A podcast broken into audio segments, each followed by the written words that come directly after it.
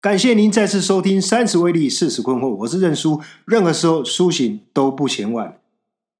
今天呢是我们第八集的节目的播出，我们要跟大家谈的题目叫做“转角遇到鬼”。中元节的普渡啦，刚刚过去，到底这世上有没有鬼？有人信，有人不信。千百年来啊，这件事大家都争论不休。不过呢，全世界包括台湾，你会发现这几年各种暴走的新闻越来越多，多到呢太普通还上不了新闻。而这些人普遍都有一个特征：犯案行凶前完全没有任何的征兆。以前啊，我都以为这些应该只是少数的个案。后来我自己经历发生了一些事之后呢，我才知道，其实每一个人每一天。都处在转角遇到鬼的高度的几率当中。不过你不用担心，今天节目的最后呢，我会把如何处理的流程一五一十的公开教授给大家。每隔一阵子啊，我相信你都会听到一些谋杀的新闻。当记者去访问杀人疑嫌疑犯的这些亲朋好友的时候，或者邻居的时候，都会听到他们这样回答：平常他都很有礼貌，哎，对很客气哦，见了面都会微笑打招呼哦。他是个很腼腆、很害羞、很孝顺的小孩，怎么 会干出这种事呢？他怎么去杀他父母呢？前天我们还一起去吃饭啊，他还跟大家伙有说有笑啊。他原本个性很活泼开朗，后来父亲去世之后，整个个性大变。这是我们常常听到啊，在新闻当中访问这些啊嫌疑犯的亲朋好友，他们会回答的一些啊这个状况。哈，我以前都无法理解呢。为什么会有这种变形人呢？平常乖到不行，时间一到就变成了狼人呐，干起杀人放火放火的这些事情啊。可是呢，你想想看哦，如果他平常是穷凶恶极、混黑道，到处这个滋生惹事就算了，那吊诡的是，绝大多数这样的人在公司、家庭都非常的和善，甚至乐于助人哦。怎么就突然？一天之内就变得穷凶恶极呢？北蝶不一定在你身边，但是恶鬼却随时会与你擦肩而过。你随时会是受害者，更可能会是加害人。为什么？你是受害者，大家可以理解，对不对？你永远不知道今天与你擦身而过的这个熟人啊、陌生人、同事、朋友、客户、外卖小哥。他今天的情况怎么样？他到底经历了哪些事情？我们不会，也不可能知道。所以，除了提高警觉以外呢，坦白说，你实在没有什么任何办法。不过，我后面又教大家如何辨识这一类的人。那为什么说你可能是加害者呢？我告诉你哦，每一个人，包括我自己在内，都是一颗不定时炸弹。为什么呢？因为呢，你每一天。遇到的人事物都会导致你突然的暴怒、冲动，产生很多的怨恨。可能是你被侵犯、被误解、被冒犯，这时候呢，你会立即产生恼怒的情绪，想要反击、报复、打人，甚至想要杀人。你说这这情绪本来就合情合理啊！人家侵犯我，我本来就应该生气啊，没有错。你的确可以生气，你也应该。要生气，甚至你有报复的权利。只是呢，当你在气头上呢，我要告诉大家的就是说，你就是等于敞开大门，那魔鬼就可以有合法侵占你的身体来控制它，导致你做出许多平常不会做的事情。很多人呢，甚至在事情发生那个当下，完全没有办法控制自己的身体，甚至在清醒以后呢。他对自己做的事情都惊恐不已，可是没有办法，为时已晚，错误已经造成了。圣经有交代这件事我们应该怎么处理？以佛所书四章二十六节：生气却不要犯罪，不可含怒到日落，也不可给魔鬼留地步。也就是说啊，你应该生气，你也有这个权利可以生气。可是当太阳下山的时候，一天结束的时候，你应该要把这件事情放下，否则就会火上浇油，事情会越演越烈，越闹越大。我来举个实例告诉你哦，我有个亲戚呢，平常非常和蔼可亲，待人很和善啊。有一回我们家族聚会，他酒喝的非常非常多，开始风言风语。他的太太呢，劝他就不要再喝了。可是呢，他说他没醉，开始大声咆哮他太太。后来我们几个晚辈啊，觉得事情会一发不可收拾，因为我没有看过这个长辈这么发发怒抓狂的样子。我们赶紧把他一家人呢都先带离餐厅，先行离开返家。可是没有想到哈，他一回到家，关上门之后，立刻冲上前要去打他老婆，甚至要拿旁边的椅子要砸我们。还好我们几个男生及时阻止他，赶紧将他们两个人拉开。几个大男生联手啊，才把那位长辈制服。后来干脆啊，把他五花大绑，因为他就说要杀杀我们这些人。我们又觉得奇怪，我们根本没有冒犯他啊。那为什么要把他五花五花大绑？因为他实在太醉了，而且他那时候的举动啊，其实真的会伤到很多人。他身边拿到什么东西就砸人家。后来呢，我们把他抬到房间去，就把他关了起来，然后让他在床上睡去睡觉。之后再回过头去安抚惊魂未定的太太。其实呢，这件事很单纯，他太太只是叫他不要再喝了。可是你想想，犯不着要拿椅子来砸人啊！而且他也没有前科啊，他从来没有打他太太的前科啊。当晚我目睹那位发酒疯的长辈啊，他的眼神充满愤怒，脸爆青筋，一脸要拼个你死我活的样子，而且力大无比。我们几个年轻的壮汉居然都压制不住他。我从他眼神知道他中邪了。那在里面操控他身体做这件事情的，不是他本人，而是魔鬼。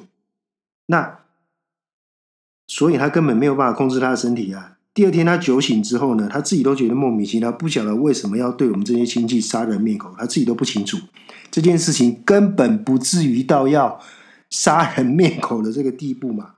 他一脸不好意思跟大家说对不起。还好这件事情是圆满收场，并没有造成什么悲剧。当我们每一个人被侵犯的时候，如果心平气和，没有怒气，没有做出什么伤天害理的事情啊！能够立刻放下仇恨，不去责怪对方，看起来呢，你亏大了。为什么不据理力争？明明就是我们没错，对方错啊。可是其实原谅别人就是释放自己。当你愿意原谅的时候，你最大。为什么？因为你把这件事情放下了。魔鬼撒旦本来可以利用这个仇恨借刀杀人，意思是说，他可以利用这件事情。来操控你的意志，让你去执行教唆杀人。其实就比例原则来说呢，你捅我一刀，我捅你一刀，这是公平吧？不过你会发现呢，当你让仇恨在身上有时间，经过时间这个元素来酝酿之后呢，就会变成你捅我一刀，我杀你整个家族。举个实例来说，呃，台湾第一起的捷运杀人案件就是郑捷。他在二零一四年的五月二十一号下午四点二十一分，他从捷运龙山寺站的车厢掏出在超市购买的三十公分钛钢刀，开始无差别杀人，前后一共有二十八人死伤，死亡四人，重伤八人，轻伤九人，自行就医三人。那你知道吗？郑杰从呃犯案之后到他执行枪决，总共。花呃，在牢里关了将近快两年的时间。他二零一六年五月十号执行枪决。那在这段时间呢，有很多的心理医师去跟他谈话，想要了解他犯案的动机，跟他小时候到底发生了什么事情，想要去做这一件事情。好，那这个心理鉴定的报告发现呢，学校老师大家都觉得他是一个毫无异样，甚至是安静乖巧的孩子。尤其是高中的那段时间呢，他很快乐，而老师是他最后最后想要见的一个人。看守所内的室友跟法官也曾经说啊，他在某部分其实单纯的像个小孩。那其实到底是什么深仇大恨，要让一个只有二十出头的男生如此的宣泄，去杀这些素未谋面？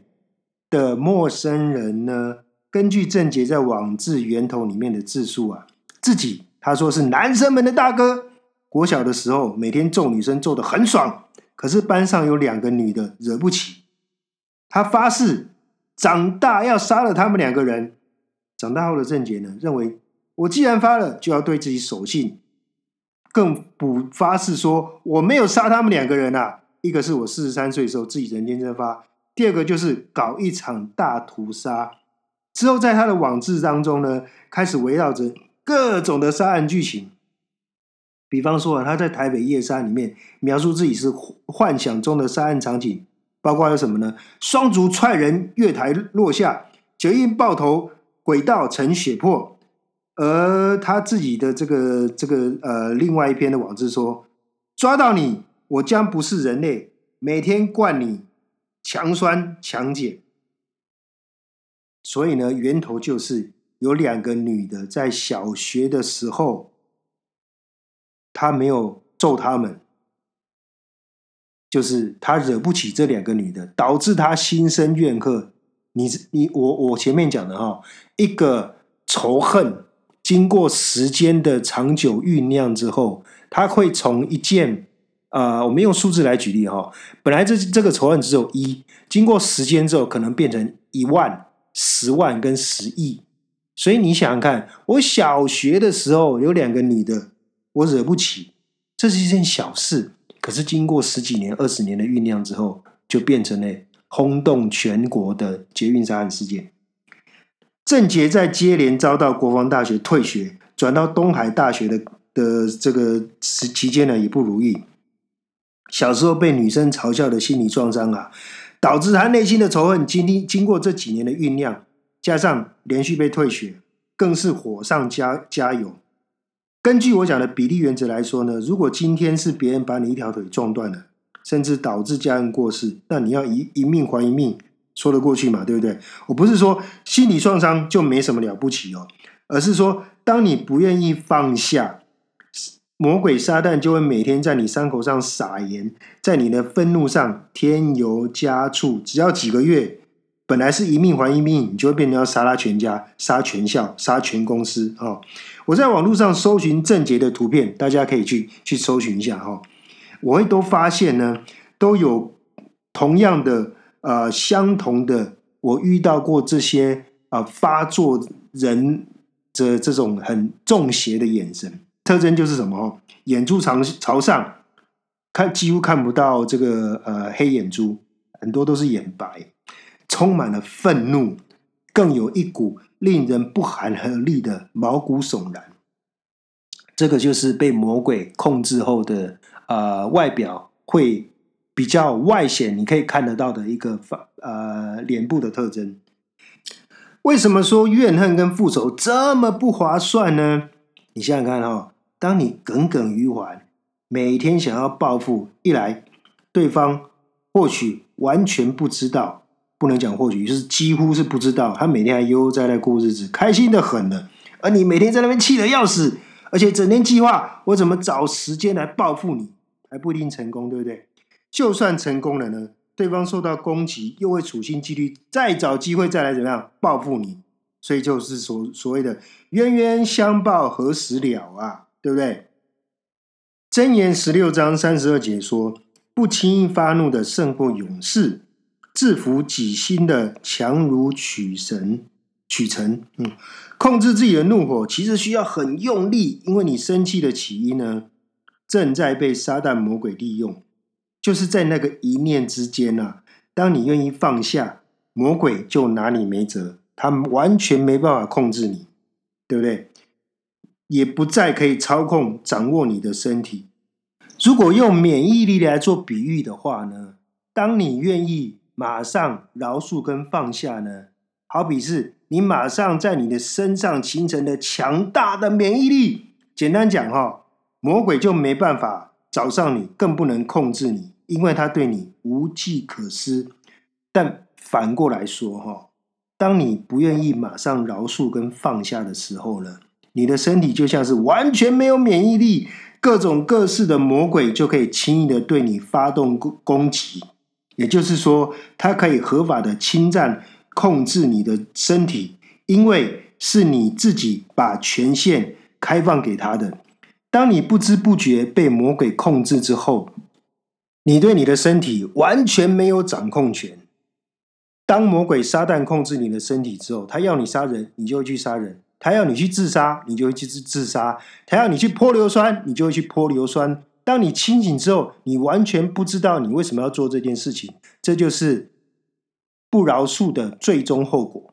即使你脑中的意志强烈的说不，可是我要告诉你，你完全没有办法控制你的身体，你只能任凭魔鬼摆布。我要说的是，魔鬼代言人。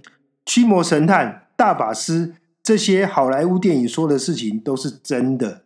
那你说魔鬼为什么要做这些事情呢？因为他要拖你下水。当他看见人类的生命因为怒气而陷入报复的时候，最终他就可以把你跟其他更多无辜的人一起推向深渊，让你生不如死。当他控制你的身身体，他会想办法造成最多人死亡。这就是魔鬼的 KPI，也是他日以继夜。处心积虑要做的事情，有一个点大家可以去观察哈，这些突然发疯抓狂的人，他们都力大无比。就像我刚刚讲，我那个亲戚，不管平时的时候是文弱书书生，或是柔弱女子一个，当他抓狂的时候，都可以一个人打好几人。你没有发现这样子哈？而且平常客气很温和、很温和哦，都会变得怒火冲天。为什么？因为这时候。他已经没有办法控制他的身体，他的力气跟他的抓狂跟他的发怒都是魔鬼所展现出来的。你也不可能不可能跟他讲道理。想象一下，你遇上一头暴怒的狮子，你你会去跟他讲道理吗？不可能的嘛，对不对？所以呢，没有用，怎么办呢？逃啊！三百六十五计，逃为上策。那如果你身边这时候有几个壮汉呢，你也要非常小心。如果你遇到这种抓狂的这种人的话呢，尽量能够跑，但是不能跑的话呢，你可以找越多的壮丁来去，呃，不是说人人多好壮胆哦，人多好办事，而是说，纵使有一群人呢，其实你也很难控制和制服被撒旦魔鬼掌控的身体。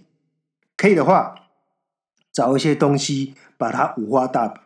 尽量让他完全动弹不得，因为当里面的人渐渐清醒的时候，或是他转念不想复仇，魔鬼就会离开一下，而那个原本被撒旦掌控的身体里面的人又可以重新拿回控制权。所以说啊，修身养性绝对不是说说而已，而是每一个人必须必备的性格学习。